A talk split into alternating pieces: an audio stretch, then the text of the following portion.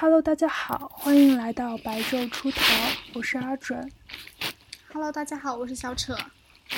哎，小扯，你有没有自己很喜欢的现代诗人？嗯，我没有喜欢的现代诗人。真的吗？真的，你喜欢谁呀？我，呃，要说诗人的话，我好像也没有特别喜欢的，但我有就是比较喜欢的，呃，某个诗人的诗。谁呢？就是顾城。所以今天的话，我就想跟大家聊聊关于这个顾城的，呃，一些文字。哎，顾城是谁呀？我好像感觉他不是很熟悉。就是那个。写了那个呃，黑夜给了我一双黑色的眼睛，我去用它寻找光明，就是那个人。啊，这个对，就是 他跟孩子啊，他们都是一起，就是那种写诗的，就是现代诗那种。哦，哎，我觉得顾城名字听着挺熟悉的，但是我好像记记记不清他就是他干过啥事情。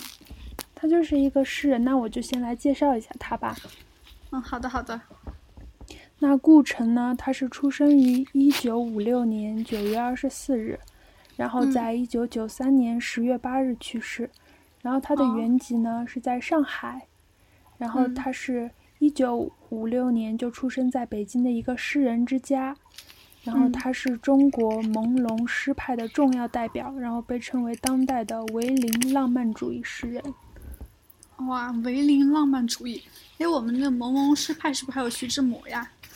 对他们是一个诗派的，对他也是跟徐志摩一样，就写那种诗的。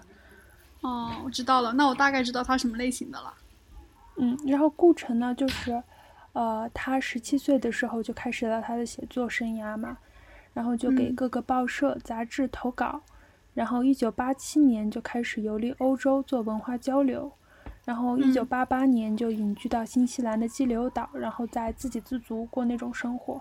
然后，一九九三年十月八日，在新西兰的，呃，他的公寓里面，因为婚变，用斧头把他的妻子谢烨砍死，然后杀了他妻子以后，在一棵大树底下上吊自杀了。对，这就是他的一个人生历程。哎，我觉得好像所有作家到最后都挺疯狂的，就好像很多都都在那种就是自缢自杀，像日本的很多作家。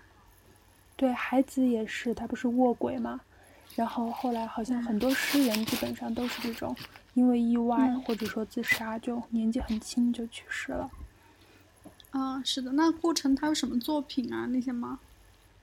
呃，他的作品其实还很多，就是很多诗，就你可能不知道是他写的，但我说出来以后，你就会觉得啊，原来是他写的，就会有这样一种感觉。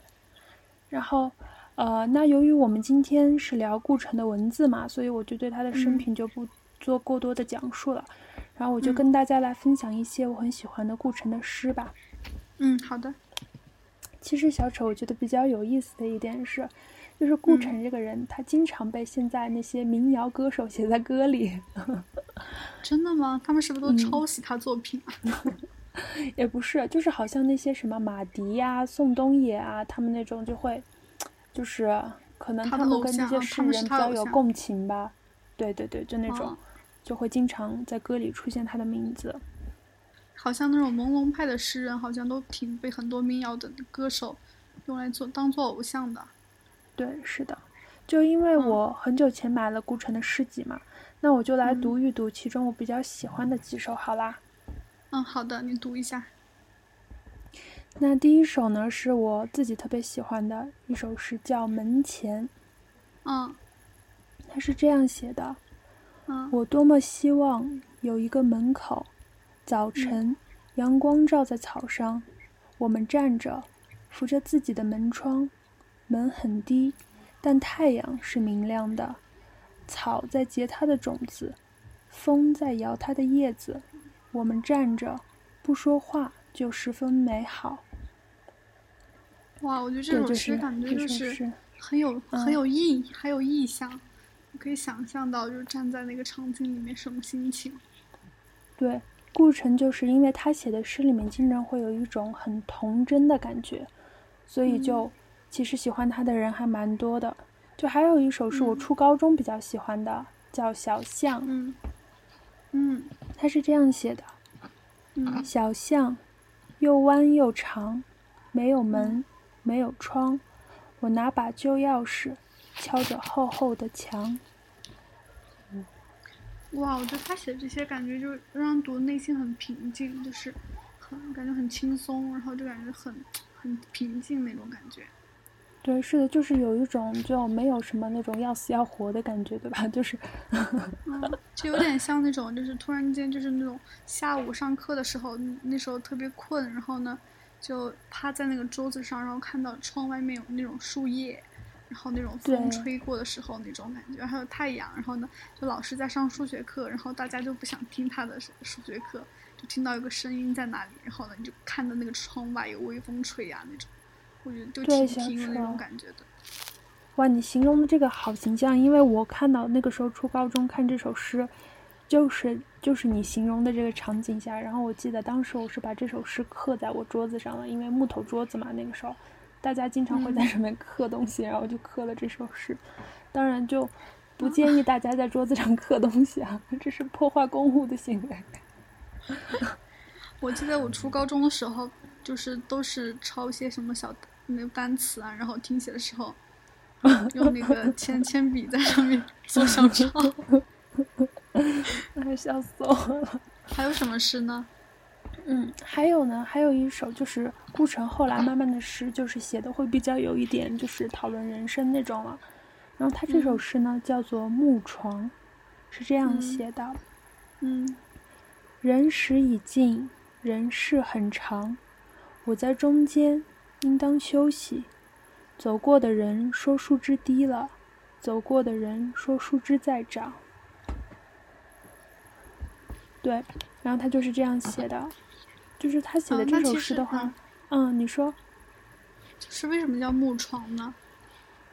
就是可能是，他就是形容，就是你看他说我在中间应当休息，他可能是就是躺在他的木床，就是他的木马，坟墓，他可能就是躺在躺在他的坟墓里，然后周围说走过的人说树枝低了，走过的人说树枝在长，呃，我自己理解的意思呢，可能就是他在说。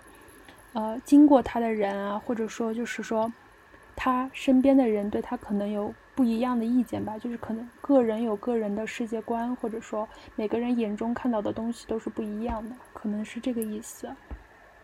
哦，我不知道为什么我读到这首诗的话，就你给我，我从因为我以前从来都没有看过顾城的诗，然后我自己好像也不太了解，但我觉得你给我看这首诗，我感觉好像《红楼梦》给我的感觉。对他，他有一一点点《红楼梦》的感觉，顾城他的诗，而且他的文字都有一点点那种，对对对，就非常的就是那种，就他们会追求那种极致的浪漫，就那种，就有有一点点完全不理性。你觉得像不像那种，就是说什么，就是想当年什么金戈楼台，然后呢，却如今蛛丝网的那种感觉的那种感觉，对对对，好像哦。对，是有一点那种感觉。就很忧伤，是的。然后我再来给你讲一首他就是不那么忧伤的诗吧。嗯，这首诗呢叫做《安慰》。嗯，青青的野葡萄，淡黄的小月亮，妈妈发愁了，怎么做果酱？我说，别加糖，在早晨的篱笆上，有一枚甜甜的红太阳。哇，对，感觉他的风格一下子又变了。对，他的风格真的，就感觉很给人很，他的风格很有颜色感，我感觉。对，是的。我忽然想起来，小时候想到一个挺有意思的一个梗，就是他们就是改了一下顾城的诗嘛，就改的比较搞笑。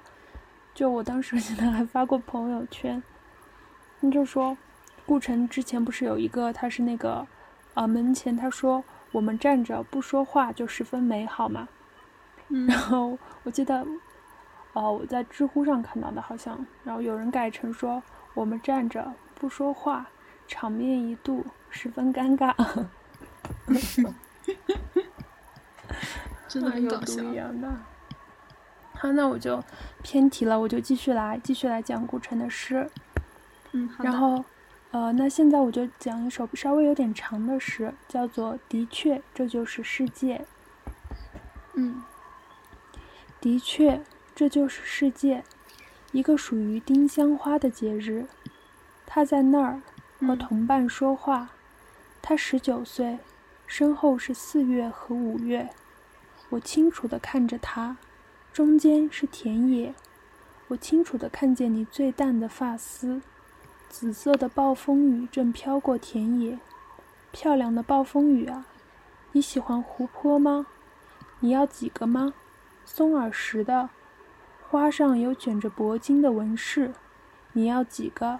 够吗？花冠洒落在红焦土上。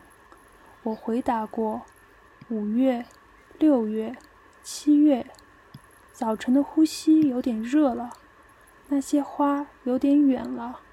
我没有在世界上活过，嗯，就是，对，就就感觉结束了。真的，真的好像那种丁香花的姑娘那首歌，你记得不？啊，就是是你说的是那个，就是撑着伞的那个吗？就是撑着伞走小巷那那个。就是那首歌，你说你最爱丁香花，啊因为你的 名字就是 它，那个非主流的歌，对对对，是的，有一点，有一点。就我们现在看起来有一点点那种嘛，可能觉得有一点点，就是怎么说呢，有一点点觉得矫情。但是其实，嗯在他们那个时候就写出来这样的文字，我觉得还是挺厉害的。就是你想，他还是一个男生，是的，是的，就我觉得他，啊，就可能我们现在看了有点矫情，对吧？对对对，可能因为就我们没有经历他的那些事儿啊，或者我们看到的世界和他的不太一样。是的，就其实听到这里，我们应该能感觉到顾城诗里面有一种又天真又绝望的感觉。嗯，其实顾城在自杀前，他留下过四封遗书，我也想跟大家分享一下。好的，我想看一下他他的遗书到底怎么写的。好，他的第一封呢是写给他的爸爸妈妈还有姐姐的，是这样嗯写的：爸妈姐冒号，嗯人间的事总是多变的，关键是心地坦然。这岛极美，粉花闭目。想想你们要身体好，来一次多好啊！我一直在忙各种事，现在真想能在一起，忘了那些事。人呐，多情多苦，无心无愁。天老不让我过日子，我只好写东西。现在创作达高峰。出口成章，也只是做事罢了。我现在无奈了，鹰走了也罢，夜走，夜也私下与别人好，在小岛上和一个小某某，在德国和一个叫陈某某的人，现在正在分家离婚。他说要和陈生个娃娃。夜许多事一直瞒我，他好心合理，亦有计划地毁灭了我的生活。我在木耳的事上伤了他的心，后来我爱木耳要好好过，他也不许了。他的隐情被发现，我才恍然大悟，为什么他他们一直用英文写信通电话，当面骗我。因出事后，他们就一直等我自杀，或去杀鹰，他们安排的好呢，等我死，他们好过日子。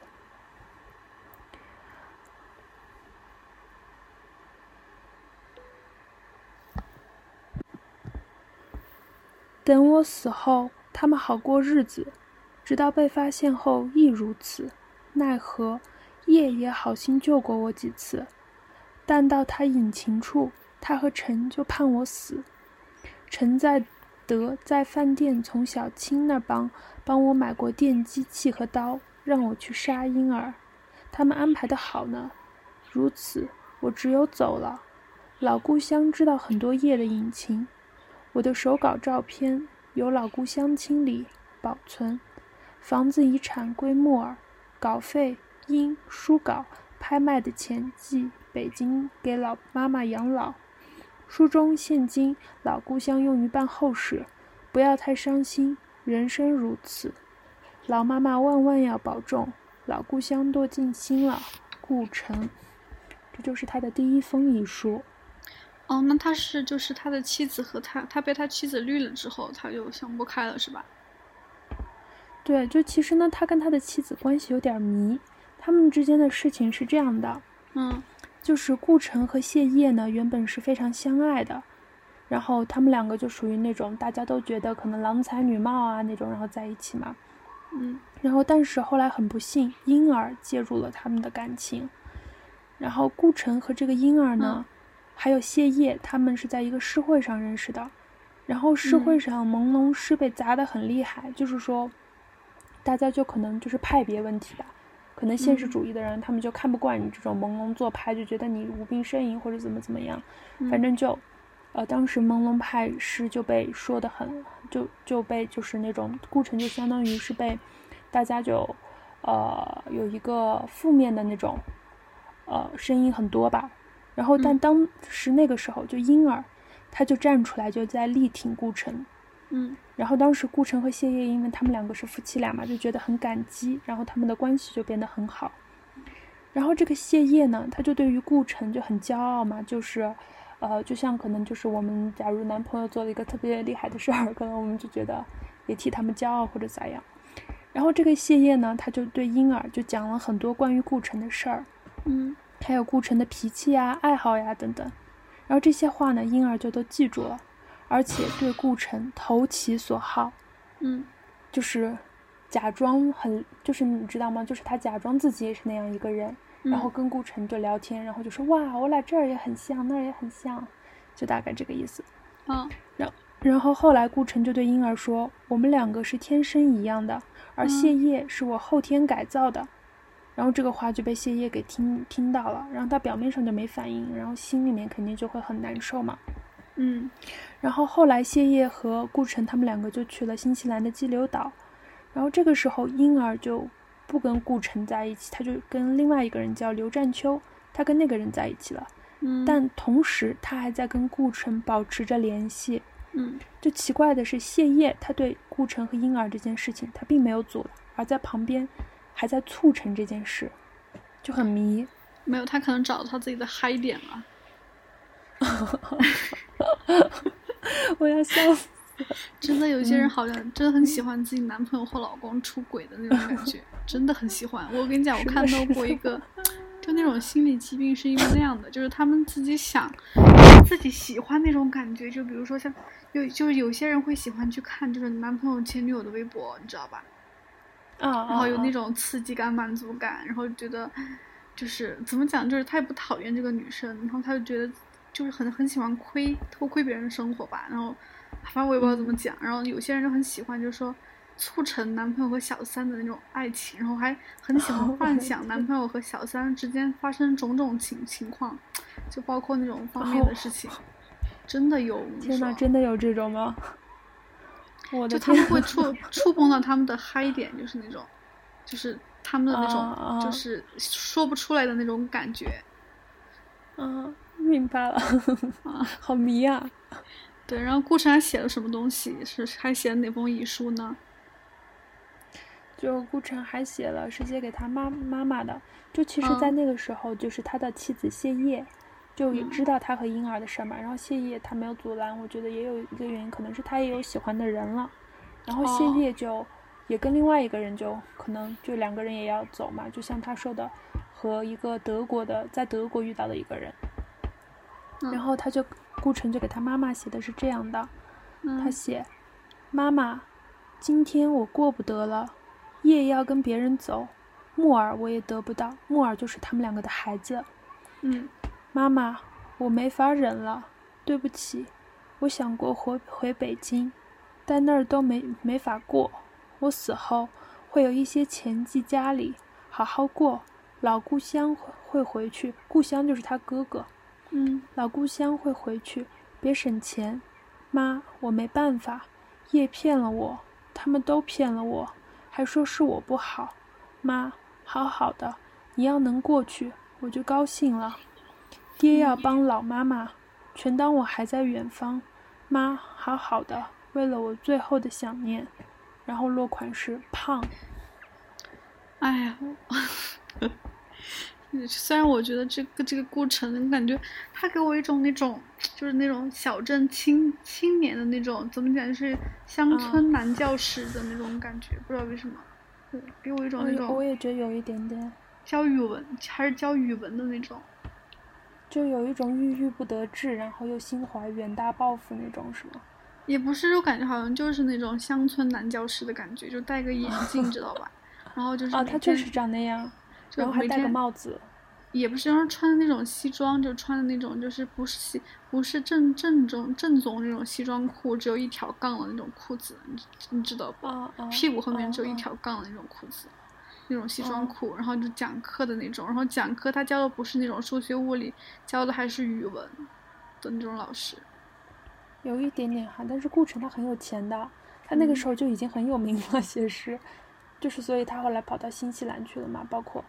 然后我觉得，就其实有点可悲的是，小扯就是，我看到就是他顾城写的那些，就是他的妻子谢烨，嗯，还有那个那个他妻子的那个情人叫他们叫他陈嘛，嗯，他们还在那个还买什么电击器和刀，然后给顾城，让顾城去把婴儿给杀了，因为婴儿不是跟别人在一起了嘛，跟刘占秋在一起了，背叛了顾城，他们居然怂恿顾城去杀人，然后他们希望就婴儿。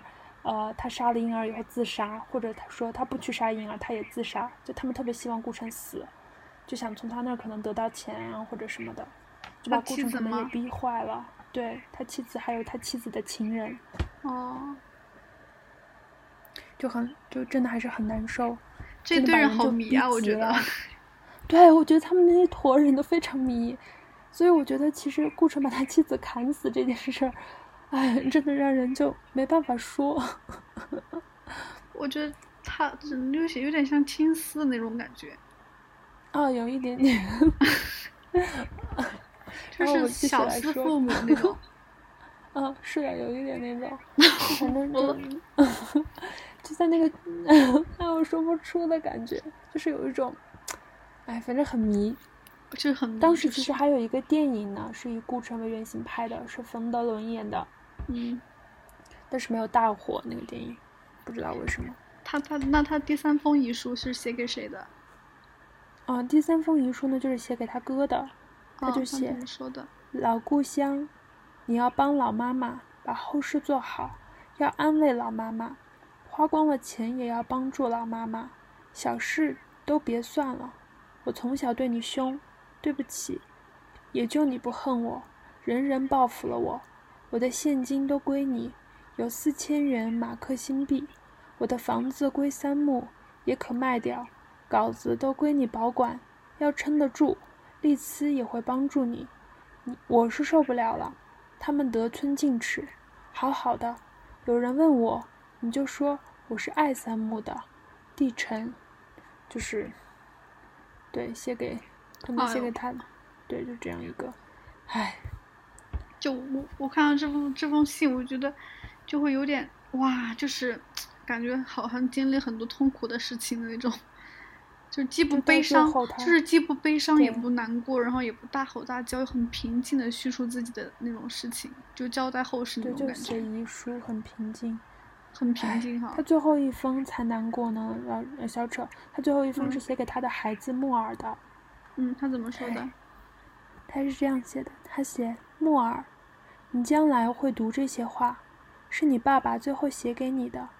我本来想写一本书，告诉你我为什么怕你，离开你，爱你。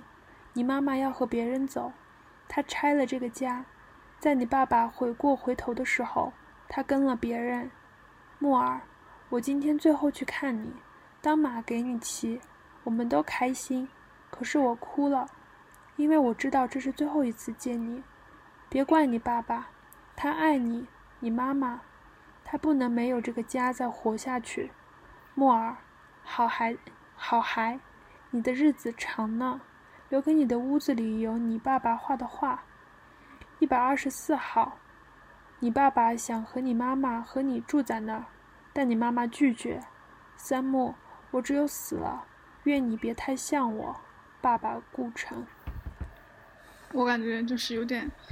悲凉，哎，是的，而且，哎，我觉得他孩子，你想看到这封信是什么感觉啊？我觉得他孩子真的心里面就是有一种哇，就是 M M P 的那种感觉。啊，是的，自己的妈跟别人跑了，自己的爸也跟别人就找了小三儿，找了小三儿之后又要悔过，悔过之后他妈又不跟他爸在一起了，然后他爸又把他妈砍死，砍死之后自杀，嗯，这这种事要落到我头上，我真的。然后我问一下你哈，就是为什么就是说，嗯，老是有就很多人去心疼这样的文人呢？就是说他们好像对他们的爱不是。就是不是一种对异性之间的喜欢，而是说就是一种母爱的感觉，你觉不觉得？就对于这样朦胧派诗人，对，因为我觉得，其实我我我其实想过这个问题，因为我觉得在我这边理解是这样的，我觉得是因为他们这些朦胧派的诗人啊什么的，他们写的诗里面老是有一种那种悲伤在里面，就那种淡淡的悲伤啊，或者很抑郁啊那种，就很。哎，就很难过，就很就感觉全世界都不理解我，很孤独那种感觉嘛，就写在里面。然后很多女生，我觉得大家都是属于比较母爱的，就会有一种想去拯救那个人的心，你知道吗？就是觉得我可以给你温暖，我会对你特别特别好，你不要再这么难过，不要觉得你孤独，然后就会对他们很心疼，就是有一种那种就想跟他们告诉他们，就是你还有我。就想把自己当成那个人的唯一，有一点那种感觉。然后，但是往往，其实那一类人，就是他们本来那一类人，他其实是不需要你的，他是很享受那种，那种就是他写诗里面的那种淡淡的悲伤啊，或者那种孤独。他其实我觉得是有一种享受在里面的。所以，唉，这个东西就很很难说。那你觉得他们写这些东西，是是真的想？是真的享受，还是说有部分原因是因为他们知道会给别人看到？哦，你说到这个，我突然，我从来没想到过这儿哎，会给别人看到。啊，因为我好像想到一个问题，就是说，你如果写一个东西，你是没有读者的，那你写出的东西肯定就不是，就是文字和风格都是不一样的。但是你知道，如果你写的东西会给人看到，你就是会有一点不一样，你会有这样的感觉。嗯，我也会有这样的感觉，就是我跟你讲，我不是在写小说嘛，其实一开始就有人看的人还还是有一部分的，然后因为我后来就有一点懒，然后写的就比较慢，你知道吗？就是断更很久，比如说三四天不写不不更新那种，然后就收藏就一直蹭蹭蹭往下掉嘛，然后到后来就现在基本上 没有什么人在看了。但是因为我签约了，我不得不得把它写完，所以我现在写的东西和前面写的，我感觉就我自己回头看文风都不太一样，是吧？对对对。对，但是你经历过那种，就是说你写个写一个东西，然后你就可以完全知道它不是它没有读者，就是这个文字是不会被任何人看到的，那你会写什么东西呢？就是你有你有你有这样的经历没有？就是我感觉我自己好像我都没有过。有一个小号，有一个小号。但是你小号上面这样发过。对，但是小号上面你还是会知道会有人看到啊，就是说可能是陌生人哈。嗯，对，那种感觉。我知道，就是我俩以前讲的那个，对吧？总有一天他们会看到。你记得吗？那个小号。嗯，而且就是那种想展示自己的什么文采，或者是。就是写东西要斟酌字句，就是就反正就是小号也要表现的自己，就怎么讲，说话不能错别字，然后就需要通顺那种。但是我好像从来都没有写过对对自己看的东西。哇，是的，你在备忘录里写过吗？手机备忘录里？那手机备忘录里面，就是我知道我总有一天我自己会回头看它，就懂那种感觉，就是我知道，就是我这个是写给未来的自己的。啊啊哦，明白明白，而且有有可能这些东西还有可能会把它发在微博上。对，而且就是我知道这个东西是写给是是写给我未来的自己的，或者是我知道这个东西是记录我记录我什么什么日子的。然后呢，我可能未来某一天我会去翻它，就相当于去翻相册那种感觉，看一下我当时心情是是是怎么样的。反正我就知道我会被人看到那种感觉，但是我没有为了就是纯粹想写什么东西，完全不怕被人看到。而去写，而去写写这个东西。然后呢，我觉得如果我有这样的经历的话，那可能真的就，我就成作家了。但是我完全，我感觉自己没有那种感觉，就是好像如果是，如果是你自己不会，如果是不会被别人看到的文字，那应该都是很阴暗的东西吧。嗯，我觉得有可能是，因为我其实我跟你讲，小丑，我很多微博都是因为我之前在。就是备忘录里写过，但我写的时候就是写的很那种粗糙，但我发微博会把它精心雕琢一下再发，你知道那种感觉吗？就比如说我写的，呃，这一刻我写了就是今天心今天就我在备忘录里写今天心情还不错，出门看见什么什么什么什么。就可能就这样一句话或者怎么怎么，然后发微博的时候就要把它加很多东西，嗯，就是什么开门推开门什么阳光什么什么那种乱七八糟的，就会有一种，确实会有一种那种文字的包袱在上面，嗯，所以我就很想知道，就是说，就是如果就是那些那些写出什么旷世神作的那些人哈，他们好多都是那种在生前不得志。然后他他也知道自己的东西卖卖不出去，比如说什么画家之类的。然后有很多文学家，他自己也知道自己东西没人读，然后自己就在那写，你知道吧？然后呢，很多东西都是从他们稿件当中发现的，也不是他们自己要出版的，都是在他死后去他住处发现他有那么多稿件，然后收集起来，然后呢，什么什么合集啊之类的。所以我真的就在想说，是的，就那样的，唉。确实是，如果可能，真的这些东西他们一早知道没有人任何人会看见，可能真的会少很多很多优秀的作品。也没有哎，我感觉如果没有人没有被任何人看到的话，那可能就是一个很很怎么讲比较伟大的作品。我我这样觉得的。哦，伟大是的，是的，你说的对。对。但是好像好像，哎呀，我不知道为什么感觉好忧伤啊。嗯，是的，有一种那种。感觉其实我觉得顾城他的文文笔就是那种真的很天才，我觉得他他的文字就是有给我一种很天才的感觉，就是出口成诗那种感觉。嗯，是的。其实我是特别特别喜欢他的诗的，就他这个人的话，就因为感情经历太复杂，我就不太不太，我就是没有特别特别就是去深究过他们这些感情啊什么的。然后，但是他的作品的话，我是觉得真的是特别优秀的，就是值得就是，哎。就是反正这个人还是有点可惜。没有哎，我感觉就是这个人，他如果没有这样的身份和经历，他写不出这样的东西吧。比如说什么，就是王思聪他们，可能也写不出这些东西吧。对你说的也有道理，是的。我感觉王思聪他们如果写东西的话，就感觉很，就是很颓废那种迷茫孤独，就是富二代的孤独。你小心被王思聪听到，我跟你说，小车。他又不会听到我们在说什么。如果有一天我们两个火了呢？而且我们现在聊的录音可能会被发给王思聪。我觉得我们现在的东西就是因为知道没有没有多少人会听，所以才说那么肆无忌惮。我也觉得，就是想想到什么就说什么哈，也没有什么忌口的东西。对，然后也不怕得罪什么人。是的，我们两个真的是。你想，如果你是一个大 V 哈，然后你肯定说话，你肯定要小心。因为可能说不定就得得罪人了。是的，你看那些明星在综艺上随口一句话就上了热搜，对呀，还是挺挺挺可怕的。哦，你让我，就我最近不是在看《隐秘的角落》嘛？我觉得就是，嗯，就是你，我感觉就是好像，就顾城的诗就给我带来里面的感觉，就那种忧伤。张东升吗？没有没有，就是忧伤的感觉，就感觉，反正我觉得那那部剧还好，但是好像喜欢的人很多。嗯，是的，悬疑吗？那种感觉。对，唉，那今天的话，我们讲顾城的话，那今天就是这样了。那欢迎大家，如果感兴趣的话，可以去多看一看顾城的诗。如果对他的这段感情感兴趣的话，也可以自己去搜一搜。嗯，那今天的话就就到这里就结束了。欢迎大家收听白昼出逃，我们下期再见。嗯，拜拜，拜拜。